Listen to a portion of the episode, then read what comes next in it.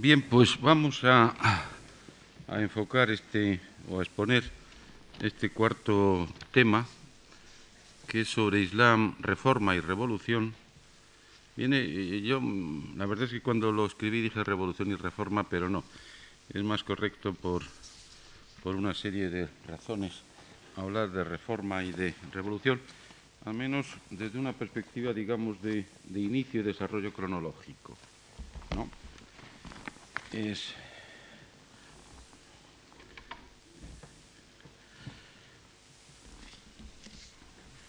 Y aún recientemente, a un destacado pensador intelectual, profesor eh, sirio, profesor en la Universidad de Damasco y profesor en una universidad alemana también, que en este momento no recuerdo cuál es. Es al tiempo profesor en las universidades. Eh, se le preguntó hace muy poquito, bueno, hace unos cuantos meses, yo lo leí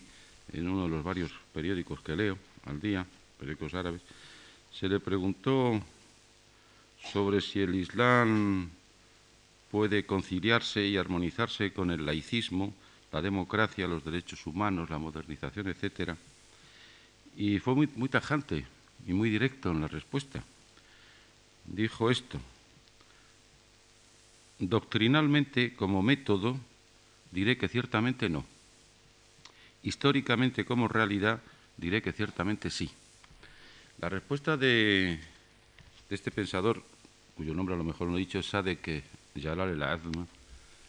eh, es evidentemente tajante, está planteada en términos de oposición radical.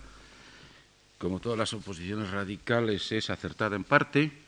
y en parte no acertada, o al menos está algo exagerada, pero no carece, no carece de, de razón y de fundamento también. Y sobre todo sirve para plantear, aunque no sea de una manera explícita, pero sí claramente, eh, algo a lo que yo me he venido refiriendo y en lo que trataré de seguir insistiendo a lo largo de estas exposiciones, que es la necesidad de hacer aproximaciones a los temas islámicos, a los problemas islámicos, que se aborden tanto de la perspectiva de lo doctrinal como de la perspectiva de lo histórico. Es decir, tanto de la perspectiva de lo que en principio podemos considerar intemporal, como de la perspectiva de lo que en principio debemos considerar temporal o temporalizable. Y ustedes han visto como él claramente, insisto, de una manera excesivamente radical, tajante y en ese sentido no acertada desde mi punto de vista, pero sí acertada en lo que podría ser el núcleo esencial de la cosa, doctrinalmente no. El Islam no puede responder a esas, a esas exigencias, pero históricamente sí puede responder a las exigencias y es más, debe responder a las exigencias. En cierta medida hoy vamos a ver un, en este tercer marco que he trazado de intento de explicación no superficial, al menos yo lo veo así, del, del Islam contemporáneo, eh, este tercer marco que se mueve también en, en lo que aparentemente es una oposición, reforma y revolución,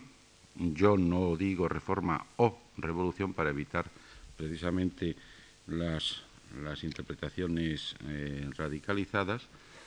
pues, eh, pero sí en un marco, como digo, de, eh, de relación dialéctica similar al que nos ha ocupado en las explicaciones anteriores, colonización y descolonización, nacionalismos e internacionalismos, y ahora concretamente reforma y revolución. Como dos posibilidades, como dos opciones de responder a la necesidad de adaptación o de ayornamiento, si quieren ustedes, del, del Islam. Voy a hacer primero una referencia a, lo, a, los movimientos y tendencias que podemos considerar preferentemente etiquetables de reformistas o de reformadores producidos en el mundo islámico a lo largo de estos dos últimos siglos, preferentemente, y después a los movimientos que propiamente podemos considerar o etiquetar de revolucionarios o para revolucionarios o casi revolucionarios, o al menos inicialmente revolucionarios también, aunque luego profundamente eh, cambiados a lo largo de su desarrollo. Aunque la exposición va a ser aparentemente compartimentada, es decir, primero movimientos preferentemente reformistas, eh, después eh, movimientos preferentemente revolucionarios, en realidad hay una temática de fondo, eh, una temática común que está no compartimentada sino compartida por ambos. Y eso mm, habrá que tenerlo en cuenta también. Mm, yo lo subrayaré o lo diré en algunas ocasiones, pero creo que a partir de los propios de las propias referencias que haga, ustedes lo podrán ir deduciendo y aplicando también. ¿Cómo podría, de alguna manera sintética, resumida, lo más correcta posible, eh, describir o caracterizar un poco los movimientos, las tendencias reformistas, y con esto ya está indicado claramente, explicitado por mi parte, que no hay una sola manera de entender ni de aplicar el reformismo islámico, sino que es más bien una pluralidad y una diversidad de maneras, como por otra parte está ocurriendo en todas las exposiciones que estoy haciendo, cómo de alguna manera podríamos, digo, caracterizar en lo medular eh, estas diversas opciones del reformismo,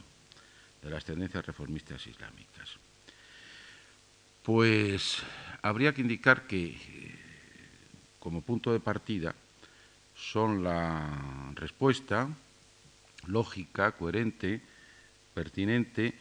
al sentimiento que se tiene en, las sociedades islámicas, o al menos en las élites pensantes y políticas islámicas,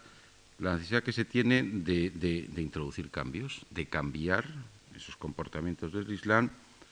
y de y de responder, responder de forma innovadora, introduciendo elementos innovadores más o menos amplios, más o menos profundos, eh, que reflejen, que representen, que respondan a esa necesidad de, de cambio, de transformación. Inmediatamente se añade una segunda característica, un segundo rasgo clarísimamente definido, que es el de tener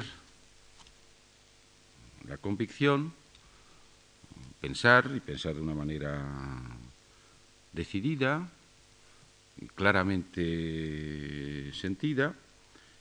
que en el propio patrimonio islámico, en el propio patrimonio islámico ampliamente entendido, no circunscrito ni reducido a formas más o menos pequeñas, pero que en el propio patrimonio islámico existen principios, principios al menos, y materiales suficientes para, siendo reelaborados, encontrar respuestas, maneras apropiadas eh, de respuesta a esas necesidades de cambio que se sienten. No hay, por tanto, que irse afuera a otros mensajes culturales, otros mensajes eh, sociales y educativos, sino que en el propio patrimonio islámico se pueden encontrar, ampliamente entendido, como digo. Y en este sentido son claramente movimientos de indagación, ¿eh? indagación, como digo, en la, en la materia islámica. Un tercer rasgo caracterizador, que puede parecer en principio tanto paradójico, chocante, hasta contradictorio, y tiene ciertamente facetas contradictorias que se, irán viendo a lo largo de su desarrollo, pero que en última instancia no lo es, es la de entender, la de aceptar que en la confrontación con Occidente o en la relación con Occidente y preferente en los dos modelos de penetración occidental o de relación con el occidente que el mundo islámico y más particularmente el mundo árabe islámico, va teniendo a lo largo, contemporáneo, a lo largo de su existencia, que son lo que llamaríamos la faceta eh, a la francesa y la faceta a la británica, o a lo anglosajona, mejor dicho, a la anglosajona, mejor dicho, pues que en ese cruce, esa confrontación con el Occidente, puede haber también materia de diálogo y no materia, como digo, de confrontación. Materia de aprendizaje y no materia de vasallaje, solamente. Aspectos positivos y no solamente aspectos negativos. Esto es importante porque los reformistas, la mayor parte de los reformistas, términos genéricos, la mayor parte de los reformistas eh, no fueron precisamente decididamente antioccidentales. Fueron claramente antioccidentales en lo político. Quiero decir que no olviden ustedes que estos movimientos, estas tendencias se van a producir, se van a ir desarrollando, son contemporáneos a la labor de penetración colonial occidental en la zona. Que Occidente es el enemigo político y es no solamente el enemigo político, es el enemigo cultural, es el enemigo económico. Occidente prácticamente está sustrayendo las, tierras, eh, las riquezas, una serie de cosas. ¿no? Pero, dejando al margen esa clarísima oposición y rechazo político que hay del Occidente, esa implantación, esa expansión militar del Occidente, la mayoría de los reformistas eran personas, como digo, no antioccidentales o rotundamente occidentales en lo cultural, intelectual, en, lo, en la aceptación de los mensajes positivos del Occidente. Hay frases de algunos de ellos que pueden resultar verdaderamente, verdaderamente sorprendentes, que, pero que eh, alguna la voy a citar por lo que tiene de, representativo. Eh, después de uno de los mm, varios viajes que uno de los principales reformistas eh, islámicos hizo al occidente, que fue el jeque egipcio Muhammad Abdu, pues hablando y hablando en un foro público, aunque después lo escribió, lo repitió en varias de sus obras, dijo una frase que literalmente traducida sería, sería esta. Los occidentales, y se dirigía a su pueblo, a los egipcios, decía los occidentales, perdón, los cristianos, esos sí que son auténticos musulmanes y no vosotros. Entiéndase, musulmanes en el sentido de eh, realizadores eficaces y coherentes, eh, lo vi así en esos momentos, de una, de una doctrina, de un, mensaje, de un mensaje religioso. Pero, en fin, eh, en conjunto, como digo, la inmensa mayoría, por decir la práctica totalidad de los reformistas, son claramente occidentales en lo político y al menos neutrales o moderadamente pro-occidentales en la aceptación de muchas facetas, como digo, del mensaje o de las propuestas culturales, sociales del Occidente. Es claro que se mueven en un ámbito, al menos de posible contradicción, de difícil equilibrio en ocasiones, que les va a generar y les va a presentar como fácil objeto, en muchas ocasiones, del reproche, como fácil objeto de la censura y de la crítica por parte de sus propias colectividades y sus propias sociedades. Lo más fácil será tildar de pro-occidental y descaradamente pro-occidental a muchos de estos personajes que, como digo, son claramente occidentales en lo político, pero son muchos de ellos neutrales o moderadamente occidentales, pro-occidentales en la aceptación de lo que está fuera del juego político. El, reformismo, así entendido en sus diversas, en sus diversas propuestas y en sus diversas corrientes. Eh, decir, las opciones reformistas llenan prácticamente todo el desarrollo del mundo árabe islámico a lo largo de los dos últimos siglos y se van incrementando. seguramente hay un momento de máximo esplendor del reformismo islámico, que es el que cronológicamente coincidiría con las últimas décadas del siglo XIX y las tres o cuatro primeras décadas del siglo XX. Pero al margen que ese sea el momento de principal expansión y esplendor, como digo, pues eh, las tendencias reformistas surgen con anterioridad y se prolongarán prácticamente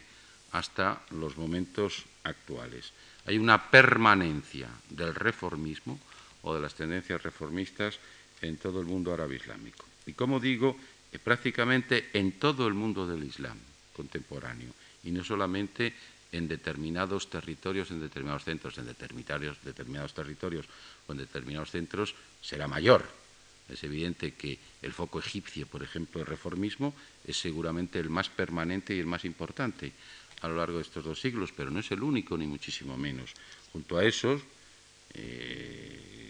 ese centro egipcio de reformismo, hay lugares, patrias, digamos, del reformismo islámico no menos importantes, como puede ser, como puede ser Argelia, por ejemplo. Hay un importante hay un importante movimiento reformista diversificado en Argelia, al, menos, al menos durante las primeras décadas de este siglo XX, y observen ustedes que es rigurosamente contemporáneo, no solamente de la expansión de la colonización francesa en Argelia, sino de la radicalización de la colonización francesa en Argelia, que ha sido, como he dicho con anterioridad, pues la más agresiva y la más destructora de todas las colonizaciones, al menos en lo material y en algunos aspectos de lo espiritual también, de los modelos de colonización occidental implantados en el mundo árabe islámico. Bueno, pues en Argelia hay un momento reformista importantísimo, si quieren usted se puede ejemplificar en un personaje como Ben Badis, el jeque Ben Badis, que era un clarísimo ejemplo también en muchos aspectos de pro occidentalismo a la francesa. Eso no le impidió que fuera uno de los principales comentadores, por ejemplo, del Corán que ha existido en el mundo, en el mundo islámico actual. Eh, hay importantes movimientos reformistas, tendencias reformistas en, Turquía. En la Turquía que, eh, que es contemporánea a la revolución de Atatürk, que es la gran revolución laica producida en el mundo del Islam, en Turquía, por ejemplo, o, en toda el área indo-pakistaní o hindú-pakistaní. Pakistaní no sería hasta 1947 con la fundación del, del Estado, como digo, de, Pakistán. Entonces, el reformismo, en términos genéricos, diversificado, y respondiendo a esta, a esta exposición que estoy haciendo, esta, esta caracterización que estoy haciendo, cubre prácticamente la totalidad del mundo árabe islámico. Siguiendo en esta caracterización, en principio, del, reformismo, de los reformismos, diría que estas tendencias reformistas están claramente, y no solamente están desde el inicio, sino que se va incrementando eh, el fenómeno este al que me voy a referir, están cada vez más claramente supeditadas a lo que podríamos llamar las problemáticas nacionales. Cada vez con más insistencia, los pequeños o los grandes focos esos de reformismo que, se han ido produciendo se tienen que ir haciendo cada vez más marco de resonancia de los problemas ya no solo del Islam en general, sino los problemas particulares de cada uno de esos estados nacionales. De alguna manera, el reformismo egipcio tendrá que ir respondiendo cada vez más a, la problemática propiamente egipcia, el reformismo argelino a la problemática propiamente argelina, el pakistaní a la problemática propiamente pakistaní, así. Es decir, la nacionalización. Esto lo observaremos también cuando en la próxima, que es en la próxima clase, eh, conferencia, hablemos de los fundamentalismos islámicos, veremos como uno de los, uno de los grandes inconvenientes que han encontrado los movimientos fundamentalistas ha sido su progresiva supeditación cada vez mayor a la problemática nacional de cada país y no a la problemática genérica islámica. La nacionalización de los movimientos es un rasgo bastante característico del Islam contemporáneo. ¿Qué caracteres, qué características, como digo, podríamos ir introduciendo también en esta exposición sobre las tendencias reformistas? Pues al mismo tiempo que es observable, como digo, en ellos, genéricamente y particularmente, ¿no? en la mayoría de los casos, un mayor incremento de la vinculación a la problemática nacional, en cada caso, hay también un incremento mayor o un deslizamiento, digamos mejor que, un deslizamiento progresivo y cada vez más actuante a lo que podríamos llamar el tradicionalismo. No pocos de estos movimientos que en su inicio y en sus primeras manifestaciones, y no solamente en sus primeras manifestaciones, sino durante algún tiempo,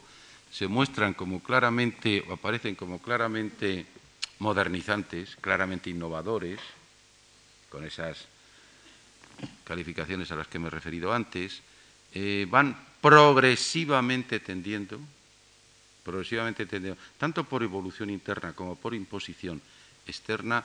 van progresivamente eh, tendiendo, deslizándose a lo que podríamos calificar de maneras tradicionalistas de pensar y maneras tradicionalistas de actuar. Igual que hay una progresiva vinculación a, la, problemática nacional, hay un progresivo deslizamiento también a las formulaciones tradicionalistas. En el, en el, caso egipcio, que seguramente es el caso más representativo, o al menos el, el mejor estudiado, de, de todo el mundo islámico contemporáneo, la cosa está muy clara. Desde un primer momento que puede ser perfectamente representado por Jamaleddin al-Afghani, o Gamaleddin al-Afghani, pronunciado a la egipcia, todo un segundo momento, su inmediato continuador, Muhammad Abdu, al eh, siguiente, que podría estar representado por Muhammad Rashid Rida, a el que puede considerarse en principio como la última etapa, la última etapa hasta entonces, de las tendencias tradicionalistas, que es la constitución de la Asociación de los Hermanos Musulmanes, al hijo en el Muslimun, cuya actividad puede cifrarse perfectamente a partir de finales de la década de los 20 y se mantiene hasta los momentos actuales, ya ha sido seguramente la asociación en principio reformista y progresivamente fundamentalista eh, más importante y más desarrollada y más activa, con una actividad tanto de aspectos positivos como negativos clara, pues es observable, como digo, ese deslizamiento progresivo de unas líneas que podíamos, una actividad que podríamos llamar más eh, modernista, más modernizante, a una actividad que podríamos denominar más, más tradicionalista. Insisto en que el caso egipcio es seguramente el más, el más representativo. Y hay un, quizá como último rasgo, yo esto que le estoy diciendo no, lo entiendan ustedes de una manera excesivamente rígida. ¿eh? Eh, son, como digo, son fundamentalmente eh, líneas de interpretación que luego en cada caso particular se pueden ajustar y acomodar de manera un tanto diferenciada, pero que genéricamente creo que son, son sí aplicables a todos estos movimientos. Hay también un progresivo incremento de lo que podríamos llamar la politización de los movimientos y tendencias reformistas. Claramente observable, observable también de unas primeras etapas en donde se trata básicamente de movimientos eh,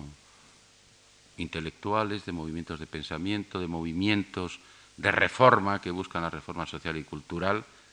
pero que, eso sí, son claramente politizados en lo que tienen de enfrentamiento a la colonización, en eso están claramente politizados, yo empleo la palabra politizado sin el menor matiz peyorativo, como pueden ustedes eh, entender, a progresivas etapas en donde su participación o su respuesta a las exigencias políticas internas, y ya no solamente externas, va aumentando. Y eh, en esto el caso también egipcio sería seguramente el más, el más representativo. El grado de politización de un pensador como Muhammad Abdu a una asociación como los hermanos musulmanes en el plazo de 30, 40 años es clarísimo y es notable. Pero no solamente el caso egipcio, el caso egipcio es el más representativo, pero no es el único. Esto lo refleja muy acertadamente un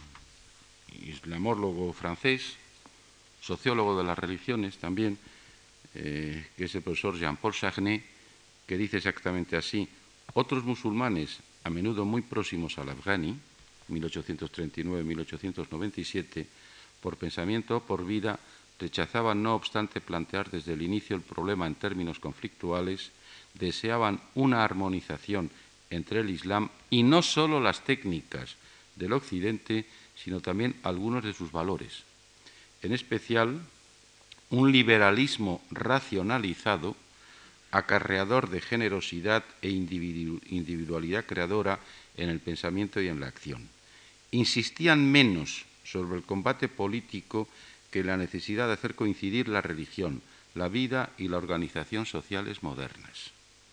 Se fundaban en el mantenimiento de un Islam desembarazado de las reglas y los usos impuestos por las costumbres y la densidad social, confesando, por supuesto, los principios divinos de la religión.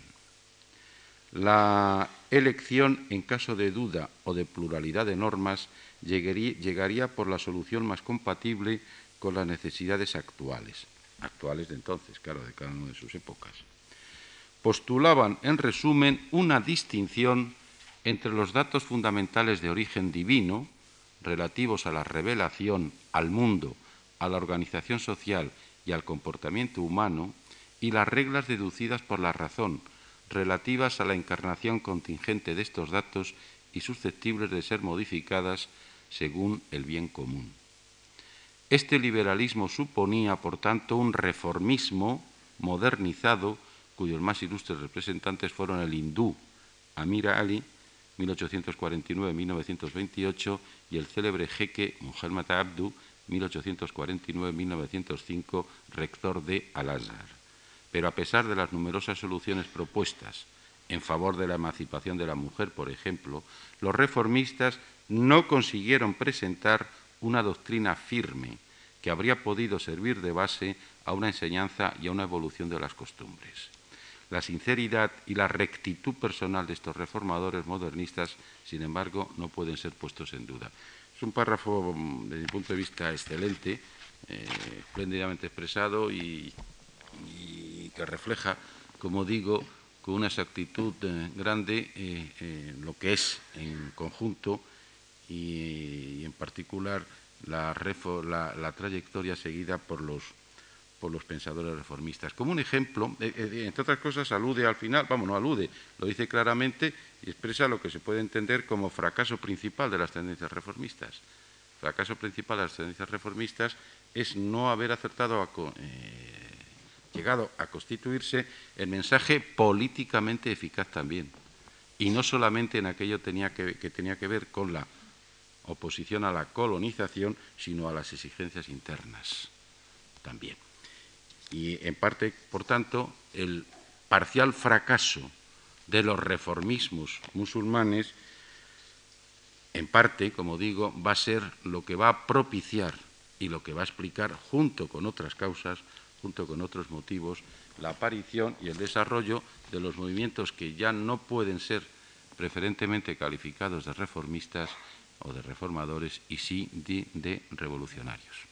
Por poner un ejemplo que yo creo que es muy claro también, y centrándome de nuevo en un caso egipcio, el caso, por ejemplo, de Muhammad Abdu, el, gran reformista, sin duda, el gran reformista del Islam contemporáneo, discípulo directo de Jamaleddin al-Afghani, que fue un extraordinario activista en todos los aspectos, en el político y el intelectual, pero, pero que acierta a, resumir, sintetizar y a coordinar y a vertebrar lo, principal del mensaje de, del Afghani. Una de las grandes aportaciones de Muhammad Abdu, una de sus grandes aportaciones, seguramente su máxima aportación en este contexto del reformismo islámico, es toda la reforma educativa egipcia. A Muhammad Abdu se debe la primera gran reforma educativa egipcia y por tanto la primera gran reforma educativa islámica. En el párrafo de Charney han podido ver ustedes que fue, entre otras cosas, nada más y nada menos que rector de Al-Azhar.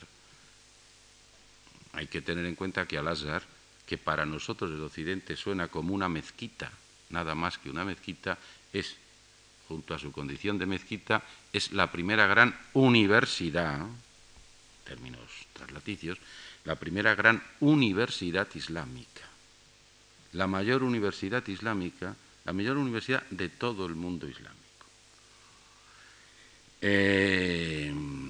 bueno, lo era desde épocas muy, muy anteriores y prácticamente lo sigue siendo todavía. Y que, vamos, para eh, que se hagan ustedes una pequeña idea y si en algún momento tienen, puedan hacer la experiencia, eh, pasen ustedes unas cuantas algún rato, no solamente en la mezquita,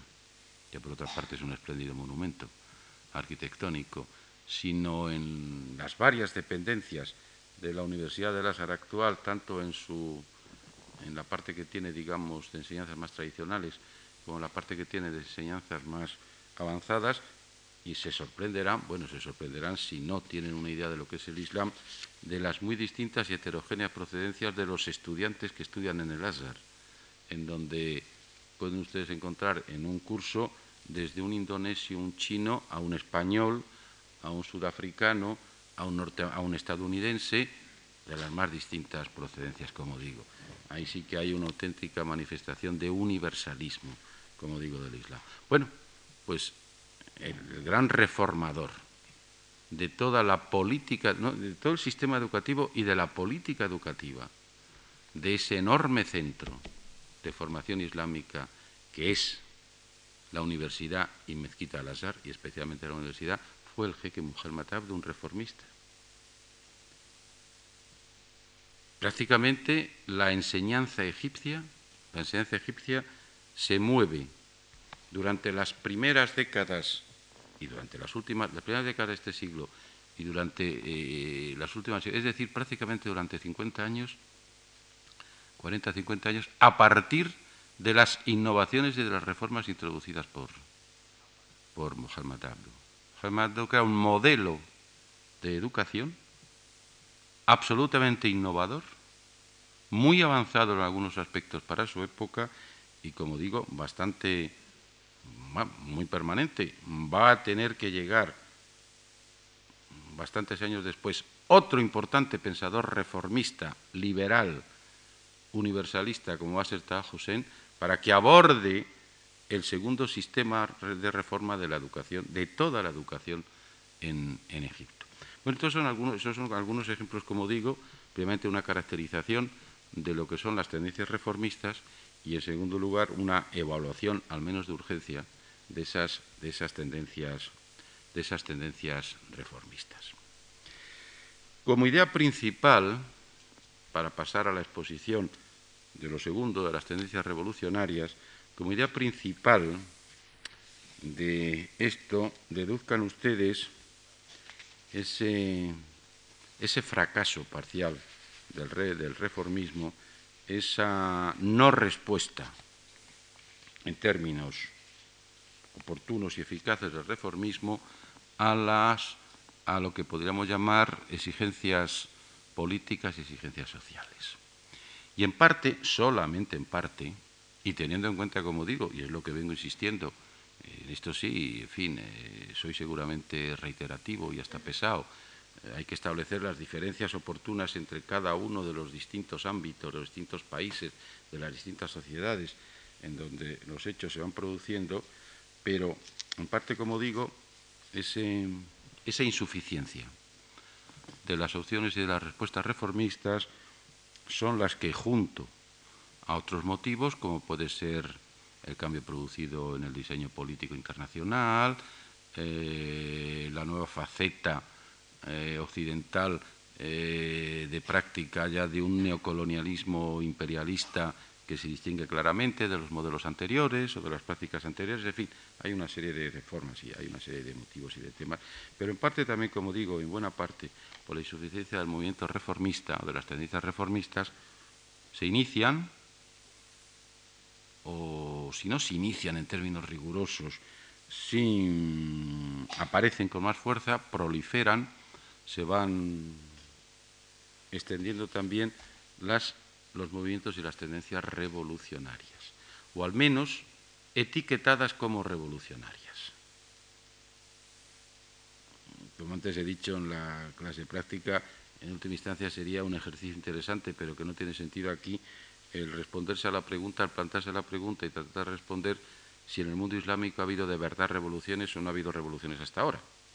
En fin, eso sería casi casi un ejercicio impertinente de erudición que yo no voy a hacer. Pero vamos, no les oculto que son numerosos y yo fundamentalmente me encuentro entre ellos los estudiosos de este mundo, el mundo islámico, que piensan, que pensamos fundamentalmente que eh, eh, una, de las, una de las cosas que caracteriza y define este mundo contemporáneo islámico es que de verdad una revolución no ha tenido. Aún una revolución que seria y objetivamente se pueda llamar revolución y responda a los objetivos de una revolución, y que se ha movido más bien, como digo, por las líneas del reformismo que por las líneas de, la, de lo revolucionario. Bien, estas, estas tendencias de movimientos reformistas, eh, revolucionarios, tampoco puedo referirme a todos ellos ni mucho menos, también tengo que ir haciendo, sin una caracterización de urgencia como he hecho con el reformismo, sí una distribución también de urgencia en la que iré introduciendo algunos elementos de caracterización, pero oh, básicamente se nos presentan ya así,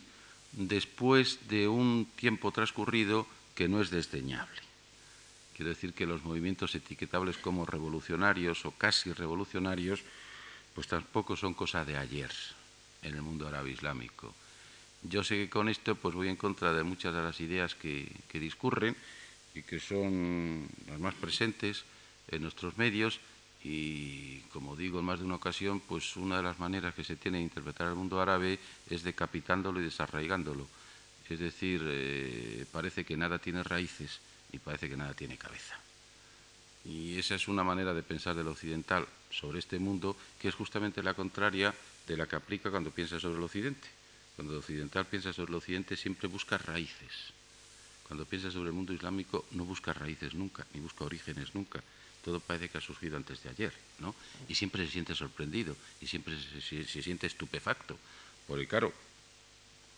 tiene que sorprender y tiene que dejarle a una boca abierto hechos que se producen sobre los cuales cree que no existen orígenes ni precedentes y que surgen como por generación espontánea y que son absolutamente todos eh, producto del, del momento. Mm, así como digo que es frecuente en el mundo islámico que el musulmán no, tiene en términos de, no piense en términos de temporalización, en esto coincide con la mayoría de los occidentales. La mayoría de los occidentales cuando miran al Islam tampoco piensan en términos de temporalización. Curioso, pues esa, esa se produce. Pues vamos a ver cómo podemos ir trazando una, geografía así más o menos, al menos principal de los movimientos revolucionarios. No voy a hacer para nada referencia así simplemente, simplemente voy a mencionarla, pero no voy a insistir en ello, en una de las principales, uno de los movimientos, movimientos revolucionarios que se produjeron en el mundo árabe islámico, que fue la revolución turca de Kemal Atatürk. Y no voy a hacer referencia a ella porque fue una auténtica revolución en el sentido, quiero decir que fue antiislámica total. Entonces, bueno, pues fue una manera de concebir la organización de la Turquía contemporánea, del turquismo, en su faceta oficial, en su aspecto, porque de hecho el pueblo turco siguió siendo muy mayoritariamente musulmán, y, sí, no, y no mayoritariamente musulmán en la teoría, sino en la práctica, y de eso tenemos referencias concretas de unos años a esta parte. ¿no?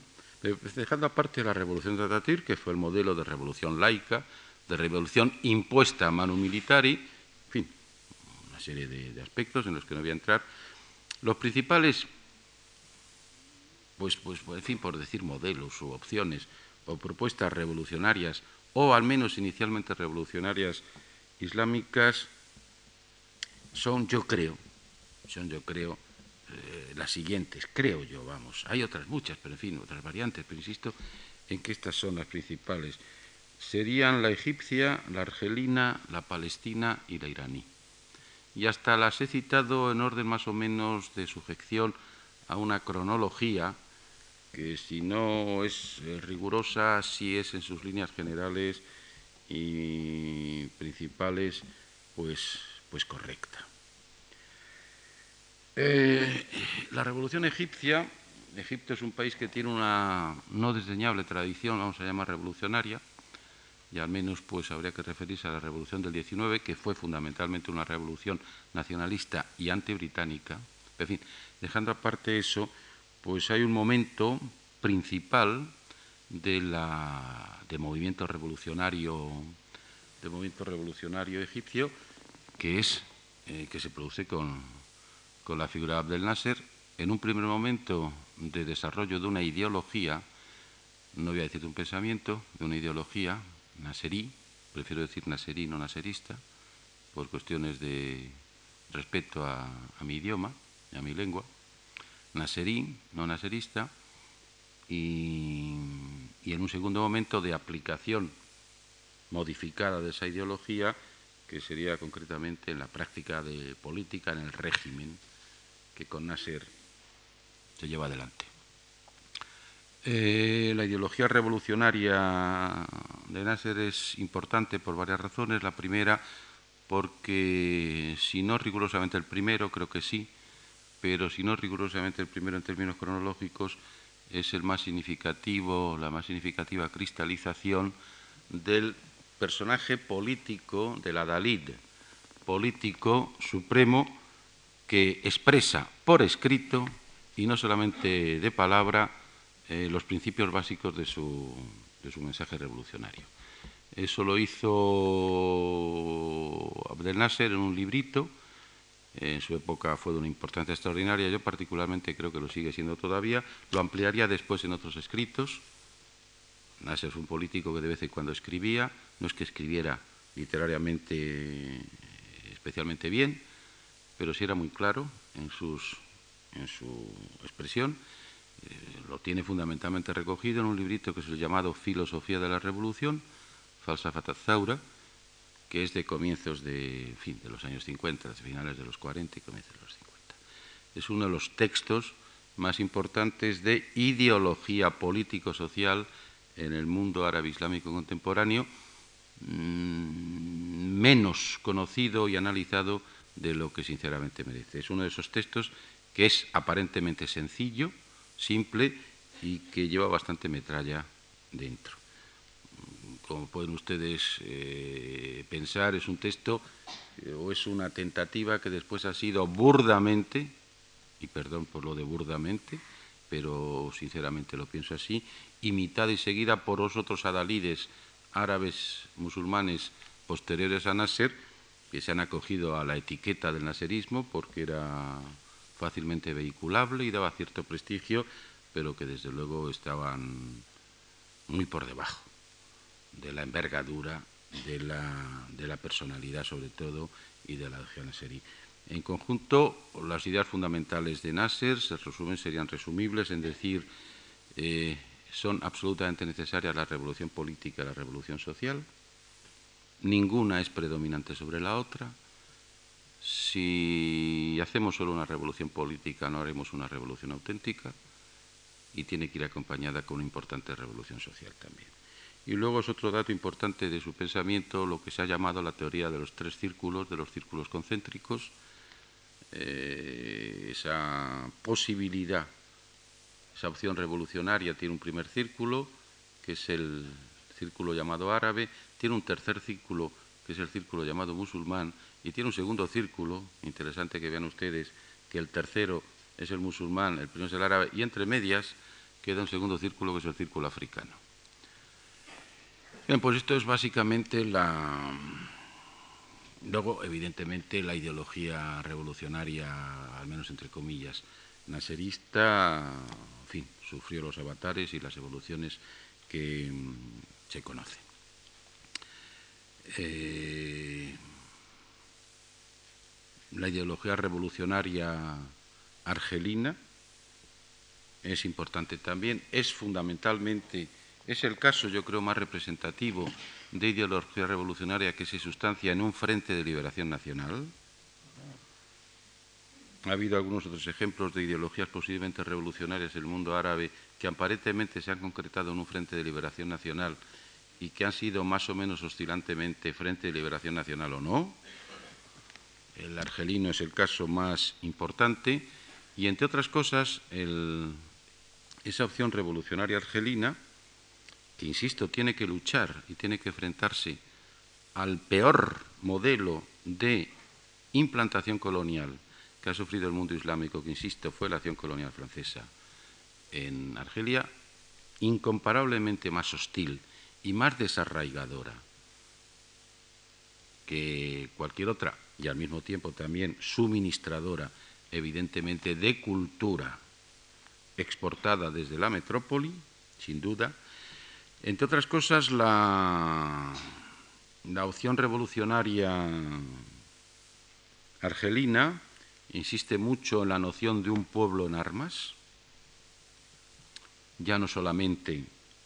de una parte dirigente, si es cierto, sin embargo, que progresivamente eh, lo que podríamos llamar la casta dirigente eh, se va imponiendo más,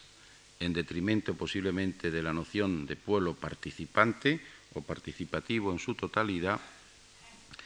y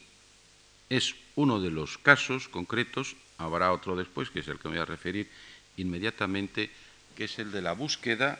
el de la búsqueda de un Estado democrático. Y en la Revolución Argelina, yo creo que está claramente expresado, eh, la búsqueda, la lucha por la consecución de un Estado democrático, de un Estado democrático fundamentalmente concebido a partir de postulados de democracia occidental y mm, con la decisión eh, clara, como digo, y determinante de eh, introducir, buscar, situar ese Estado democrático. El tercer modelo, o incipiente, o sería el de la Revolución Palestina. La Revolución Palestina, por muchas razones, es absolutamente singular. Ya no es el caso solamente de ser el receptáculo de una manifestación colonial. Evidentemente Israel es un hecho colonial, aparte de ser otras cosas. Ya no es el de la desposesión, en principio transitoria o temporal, de una tierra, sino la desposesión, usurpación, parece que permanente de una tierra. Eh, hay el dato fundamental del éxodo, del éxodo palestino y sobre todo hay el dato fundamental de que esto se produce para expiar, pongan ustedes entre paréntesis, culpas que en modo alguno son imputables a los palestinos. Es decir, para resolver un conflicto, un problema exterior, se crea un problema interior. Y el único pagano, la única víctima de esa posible aparente solución es justamente, no, no, en fin, no estoy empleando términos más o menos convencionalmente utilizados, sino creo que los términos que responden a la realidad, es un objeto inocente como es el, pueblo palestino. Estoy hablando en términos, insisto, de, palestinidad y de pueblo palestino sin entender, extenderme a otros, a otros aspectos. Mm, la revolución palestina, uno de los puntos a discutir yo simplemente lo suscito, pero desde luego aquí no voy a entrar en ello porque no, forma parte de una conferencia como esta, pero uno de los puntos precisamente a discutir sería el de, si mayoritariamente la revolución palestina se ha constituido en Frente de Liberación Nacional o no. En fin, eso habría que discutir en otros foros y en otros contextos. Y lo que tiene de importante y de significativo, creo también, la revolución palestina, si no de una manera total, si de una manera mayoritaria, y si no en un principio, sí en un segundo momento de evolución, pues lo que tiene claramente total es la, la expresión de la búsqueda de un Estado no solamente democrático, sino laico. Y esto está claramente formulado en alguno de los documentos oficiales, si no de la totalidad del movimiento nacional palestino, sí de alguna de las partes más representativas y de los grupos más representativos del movimiento nacional palestino. Y está formulado ya, pues, como digo, en un momento intermedio de la evolución del movimiento nacional palestino. No en un primer momento, pero sí en un segundo momento, vamos a cifrarlo poco más o menos en la década de los 60, la década de los 70, pero como digo, ya el añadido no solamente de un Estado democrático, sino un Estado laico, es importantísimo y en esos momentos sí que es absolutamente innovador y no solamente innovador, sino tremendamente conflictivo. Tremendamente conflictivo en el contexto interno islámico y en el contexto interno árabe islámico. Mm, yo no voy a entrar aquí en más pormenores sobre el movimiento nacional palestino ni el conflicto palestino-israelí. Tampoco puedo tratarlo de una manera eh, que llamaríamos, digamos, de monopolio en un curso o en un ciclo de conferencias que es sobre el Islam contemporáneo, sería deshonesto y claramente partidista, o al menos parcial, por mi parte, eh, traducir de una manera extensa este problema, de una manera desorbitada, dentro de lo que le corresponde y le pertenece en el marco de lo que me estoy refiriendo, como sería también extenso y desorbitado tratar particularizadamente también el problema del pueblo saharaui, por ejemplo, el problema del Sahara, por hacer una referencia a algo que es tremendamente actual y se lo digo porque yo soy consciente de ello. Pero insisto en que esto es un ciclo de conferencias sobre el Islam contemporáneo. Si fuera un ciclo de conferencias sobre otra cosa, claro que abordaría otros temas y lo haría de otra manera. Y el último ejemplo de movimiento revolucionario islámico, que es prácticamente el único que ha conocido el Occidente y el único ante el cual el Occidente se ha mostrado oh, tremendamente reflectivo, que le ha preocupado y le sigue preocupando, especialmente y sobre todo por las derivaciones o algunas de las derivaciones que ha tenido o que el Occidente cree que ha tenido,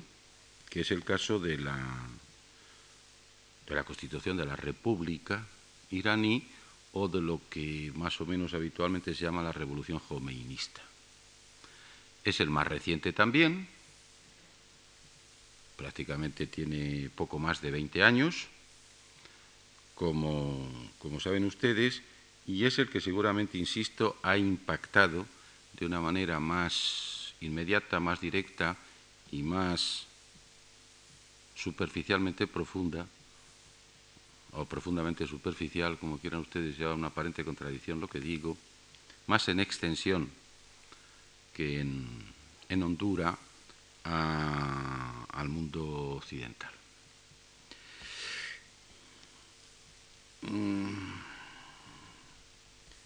Yo escribí hace, y perdonen ustedes la autocita, estoy tratando por todos los medios de autocitarme lo menos posible, esto, yo escribí, recuerdo que en una revista española, parece recordar que fue la revista Sistema, hacia el año 1980 81, un artículo uh, sobre el resurgimiento, así entre comillas, islámico, que entre otras cosas era una primera aproximación a ese hecho de la, de la revolución, de la constitución de la República iraní y, a la revolución feminista. He de señalar también, he de indicar que se trata asimismo de un movimiento revolucionario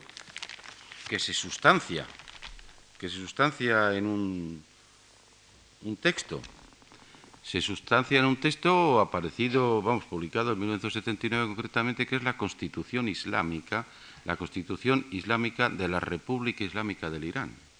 Cuenta con un texto, con un texto amplio, pormenorizado, son pues nada más y nada menos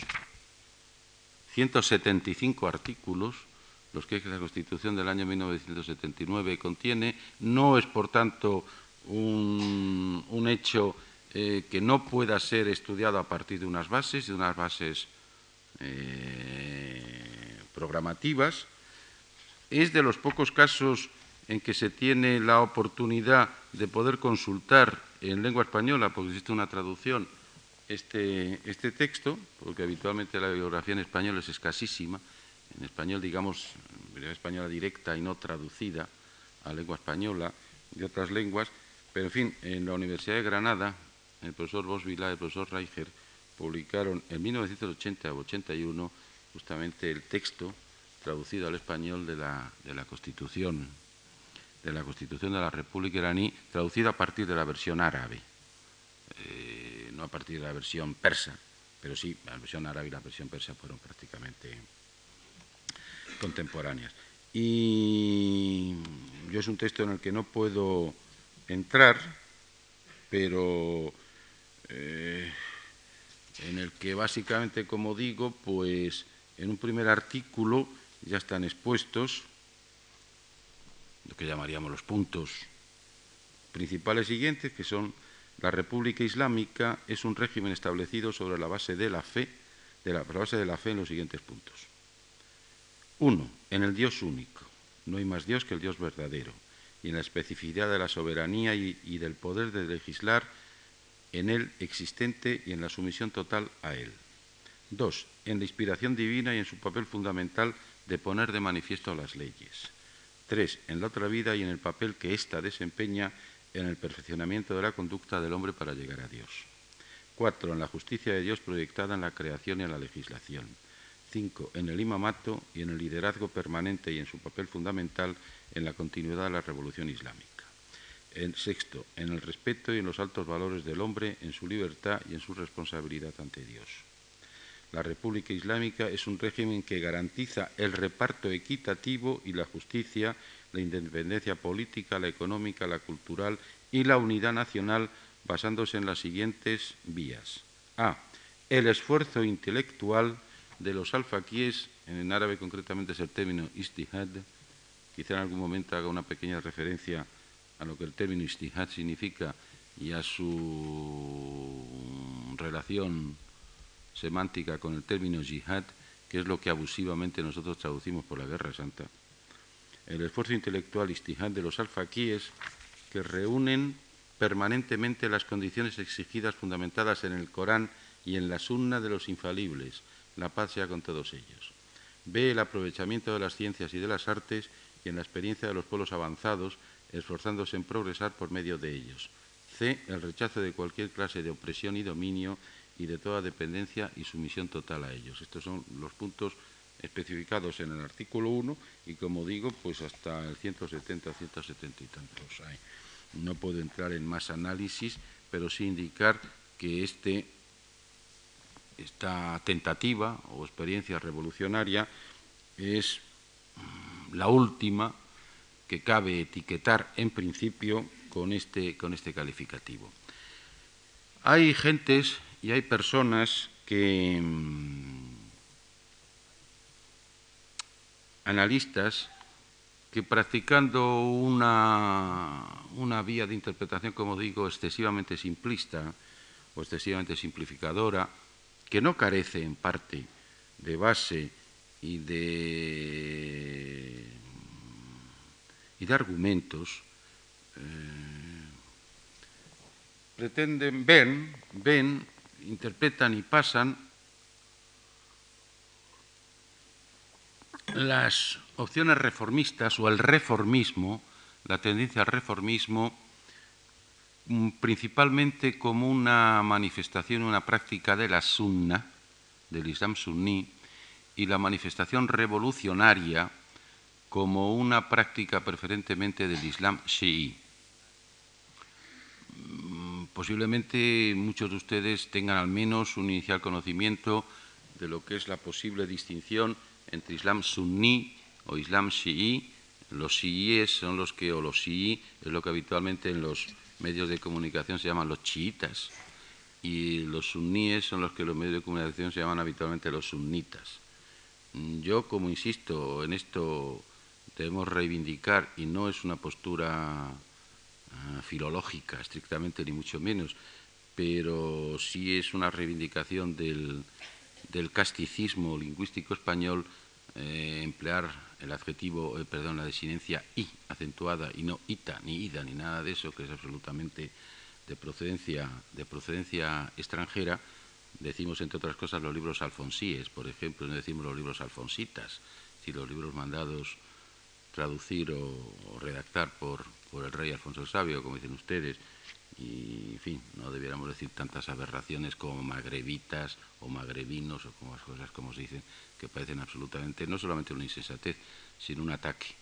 a la lengua, a la lengua española. Pues bien, los suníes, en conclusión, son los que habitualmente se conocen con el nombre de sunitas. A uno le duele mucho, y perdonen ustedes que haga esta confesión personal, eh, cuando uno escribe sus artículos en el, para los periódicos y tal, que uno escriba sunni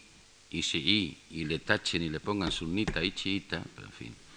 son claudicaciones ¿no? que tienen que pasar. Ah, lo malo es que luego llegan y te dicen, oye, hasta un arabista emplea eso. Pues no, no le emplea el arabista, lo emplea el corrector del arabista. Bien, pues hay gentes, como digo, que piensan que las tendencias reformistas, o la inmensa la mayoría de las tendencias reformistas, responden básicamente a lo que llamaríamos la interpretación suní del Islam, la interpretación entre nosotros también conocida por ortodoxa, incorrectamente llamada ortodoxa, porque obliga a la chií a tenerla por heterodoxa, y no lo es en absoluto. Sunna y Shia son las dos modalidades, ambas igualmente islámicas, y ambas igualmente correctamente islámicas, de interpretación de una serie, digamos, de manifestaciones, de manifestaciones textuales o de expresiones rituales, pero que coinciden prácticamente en lo fundamental, y no solamente en lo fundamental, sino en lo más extenso del material doctrinal islámico. Eso está claro. Sí está claro también, o sí parece bastante claro también, que la sunna ha tendido a manifestarse más o a regirse más en términos de, eh, de autoridad, entiéndase la palabra autoridad en sentido neutro y no en sentido peyorativo, de autoridad definida, de administración, ¿eh? que en términos de, eh, de reivindicación o en términos de discusión sobre autoridad, que quizás sea más representativo de la Shia también. Es cierto también que eh, las poblaciones chiíes, sobre todo dentro del mundo árabe islámico, han sido habitualmente muy minoritarias y salvo casos muy contados siguen siendo habitualmente minoritarias. Con esto quiere decir que en la Shia y especialmente en el área árabe ha habido una marginación. La Shia ha sido un objeto, objeto de una marginación importante en algunos momentos y no solamente marginación, sino que con frecuencia así ha sido excluida ampliamente de la práctica del poder, digamos, y del reparto de los poderes. Esto erróneamente interpretado, abusivamente interpretado, entre otras cosas porque a partir de Irán el mundo de la Shia es mayoritario y no minoritario, pero abusivamente interpretado y de una manera, como digo, simplistamente interpretado también, ha llevado a muchos analistas a mantener la idea de que la noción de reforma y la aplicación de la reforma es la característica de la sunna y la noción de revolución, o al menos de, eh, de revuelta, de protesta social, es característica de la shia. Vuelvo a repetirles que es una distinción grosera, grosera, que se mueve en un ámbito de generalidad absolutamente inaceptable, que en casos concretos sí puede tener aplicación, pero que en otros casos indudablemente no la tiene. Pero al menos hay que referirse a ello porque es algo que es de uso y de curso muy corriente en las versiones que de los problemas islámicos se dan en el mundo occidental. Y lo que sí es advertible también, y con esto, en fin, termino, es que igual que se observa un fracaso parcial, al menos importante, de las tendencias reformistas, es ya observable también en términos objetivos y no en términos de subjetividad ni de interpretación personalista, ni mucho menos, un fracaso parcial eh, relativamente importante al menos de las tendencias revolucionarias. En algunas de ellas es, observable históricamente porque ya al menos de una manera formal han terminado en el tiempo. Véase el modelo naserista o el modelo naserí, como digo, otras no han terminado en el tiempo rigurosamente, pero sí siguen un proceso de adaptación y de transformación importante. Y es observable, como digo, que, aparte de ese, dato del posible fracaso parcial, parcial de las opciones mm, revolucionarias, tanto por deficiencias internas como por presiones y ataques eh, eh, externos, es observable también claramente el camino, la tendencia cada vez más clara y la orientación cada vez más clara que las, que las tendencias revolucionarias, o al menos iniciadas con un matiz o un propósito revolucionario la tendencia que van siguiendo hacia la reforma. Cómo progresivamente las tendencias y los movimientos revolucionarios se van orientando, se van coloreando de una intencionalidad claramente reformista y de una, digamos, renuncia eh, si no formal, si de fondo, a los objetivos, en principio, calificados revolucionarios. Hay, yo creo, ejemplos muy claros sobre esto y que precisamente tienen que ver con los mismos modelos, los mismos modelos que he citado. Esta tendencia al reformismo es claramente observable en Argelia, a pesar de la difícil historia y trayectoria contemporánea, rigurosamente contemporánea de Argelia, que por otra parte está todavía en trance de, expresión, pero yo pienso que la Argelia más actual, es decir, la Argelia ahora, la Argelia de Buteflika, la Argelia del presidente Buteflika, es una Argelia que claramente opta por la vía reformista, con sus matices especiales, con sus características especiales. Pienso que en el mismo movimiento nacional palestino, lo que podríamos llamar de alguna manera el arafatismo, por términos, vamos, por, por, nombrarlo de alguna forma a partir de su personaje más representativo y más, diría yo, y más... Eh, coherentemente representativo. Eh, tiende claramente también, a pesar de la singularidad del hecho palestino, tiende claramente también en muchos aspectos al reformismo y no al revolucionarismo, vamos, yo creo que en los momentos actuales no hay ningún ni responsable, ni responsable político palestino, ni participante en el problema palestino, en la cuestión palestina actual, que ya mencione lo del Estado laico. eso ya, eso ya, eso ya ni se dice, ni se dice, ni se mantiene en documentos oficiales, ni nada. Y, creo que lo mismo es observable en Irán. Creo que lo mismo es observable en Irán. Eh, aunque todavía es un fenómeno por definir eh, también y por de alguna manera mm, caracterizar eh, suficientemente, me parece que en, el Irán actual eh, sigue existiendo evidentemente una, una confrontación entre lo teóricamente revolucionario o lo prácticamente revolucionario, pero que quizá mayoritariamente el Irán actual y sobre todo los responsables políticos iraníes actuales eh, buscan más la línea de lo que podría llamar un reformismo avanzado, seguramente que una opción fundamentalmente revolucionaria. Y nada más, muchas gracias y hasta la próxima.